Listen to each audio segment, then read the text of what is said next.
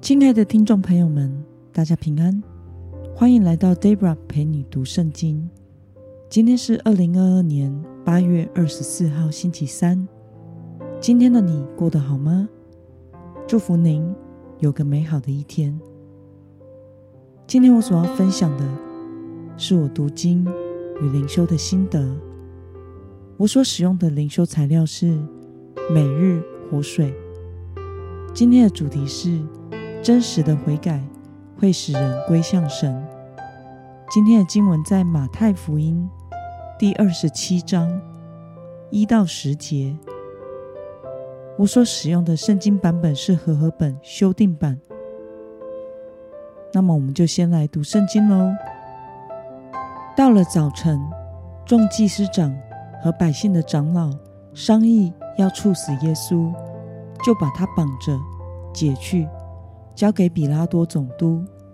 这时，出卖耶稣的犹大看见耶稣已经定了罪，就后悔，把那三十块银钱拿回来给祭司长和长老说：“我出卖了无辜人的血，有罪了。”他们说：“那跟我们有什么相干？你自己承担吧。”犹大就把那银钱丢在店里，出去吊死了。祭司长拾起银钱来说：“这是血价，不可放在圣殿的银库里。”他们商议，就用那银钱买了窑户的一块田，用来埋葬外乡人。所以那块田直到今日还叫做血田。这就应验了先知耶利米所说的话：他们用那三十块银钱。就是以以色列人给那被固定的人所固定的价钱，买了摇户的一块田，这是照着主所吩咐我的。让我们来介绍今天的经文背景。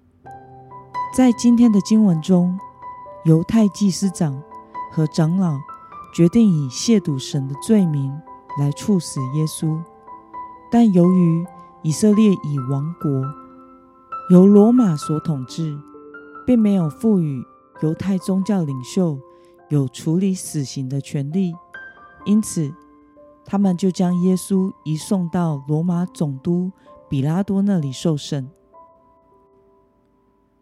让我们来观察今天的经文内容。犹大看到耶稣被定罪后有什么反应？最终。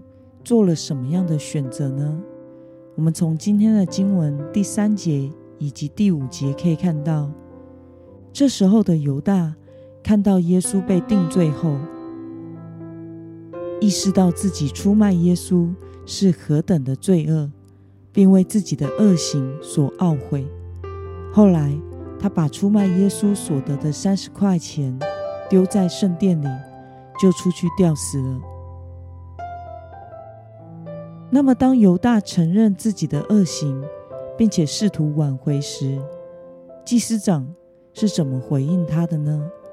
我们从今天的经文三到四节以及六到七节可以看到，祭司长和长老们面对试图挽回过错的犹大，表现出事不关己。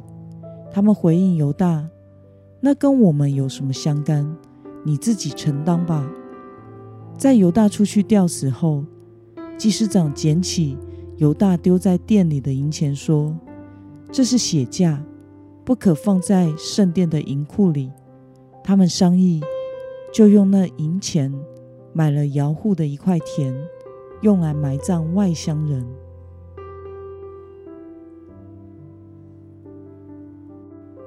让我们来思考与默想：为什么犹大？在为出卖耶稣感到后悔之后，选择的是自我了断呢？犹大在意识到自己出卖耶稣是多么的不应该，并且为自己的恶行深深的感到自责与懊悔。他甚至当着祭司长和长老的面承认自己是出卖了无辜人的血，是有罪的。并且希望退还出卖耶稣所得的三十块银钱。但是祭司长和长老面对试图挽回过错的犹大，表现出完全事不关己的冷漠态度，没有给予任何怜悯的回应。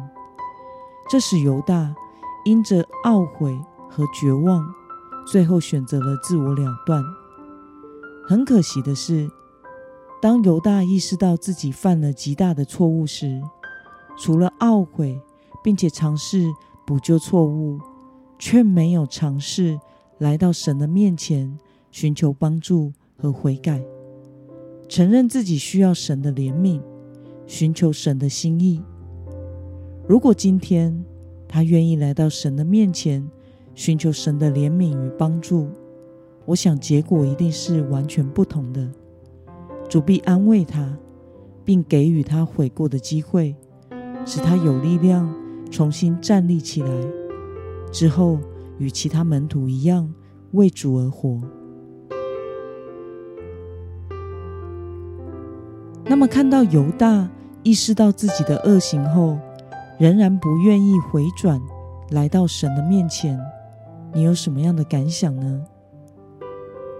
我觉得这是可以理解，但是又感到很可惜的一件事。他会如此懊悔。代表他真的是爱耶稣，并且是跟随耶稣的人，但是在他的心中，贪财的软弱却深深的捆绑着他，以至于跌倒。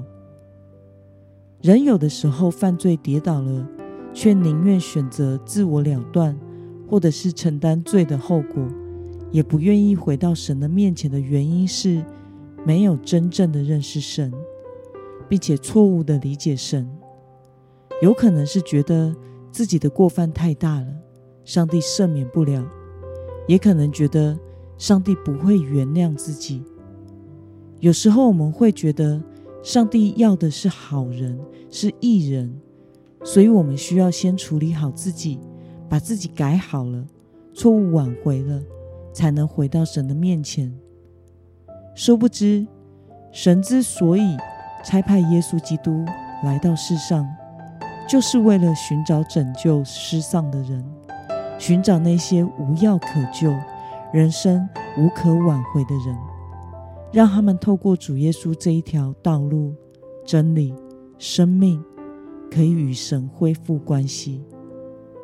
因此，很可惜的，犹大自己没有办法来到神的面前，而他所求助的人，就是祭司长和长老。也没有从他们那里得到任何的怜悯与帮助，因此他选择结束他的人生。这也使我想到，若是有人向我们承认自己的错误，并且寻求帮助时，我们应该要尽力的帮助他，挽回他，让他有勇气回转归向神，寻求神的怜悯与帮助。那么今天的经文可以带给我们什么样的决心与应用呢？让我们试着回想，我们是否曾经因为犯错而躲避神的面，不肯回转归向神呢？为了能真实的认识神，明白神的心意，能够回到神的面前悔改自己的过犯，你决定要怎么做呢？让我们一同来祷告，亲爱的天父上帝，感谢你透过今天的经文，使我看到犹大的结局。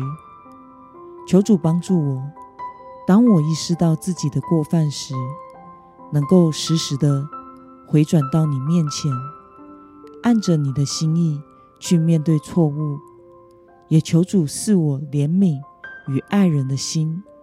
当有人懊悔、寻求帮助时，我能够尽力的用主的话与怜悯来挽回他，回到你面前。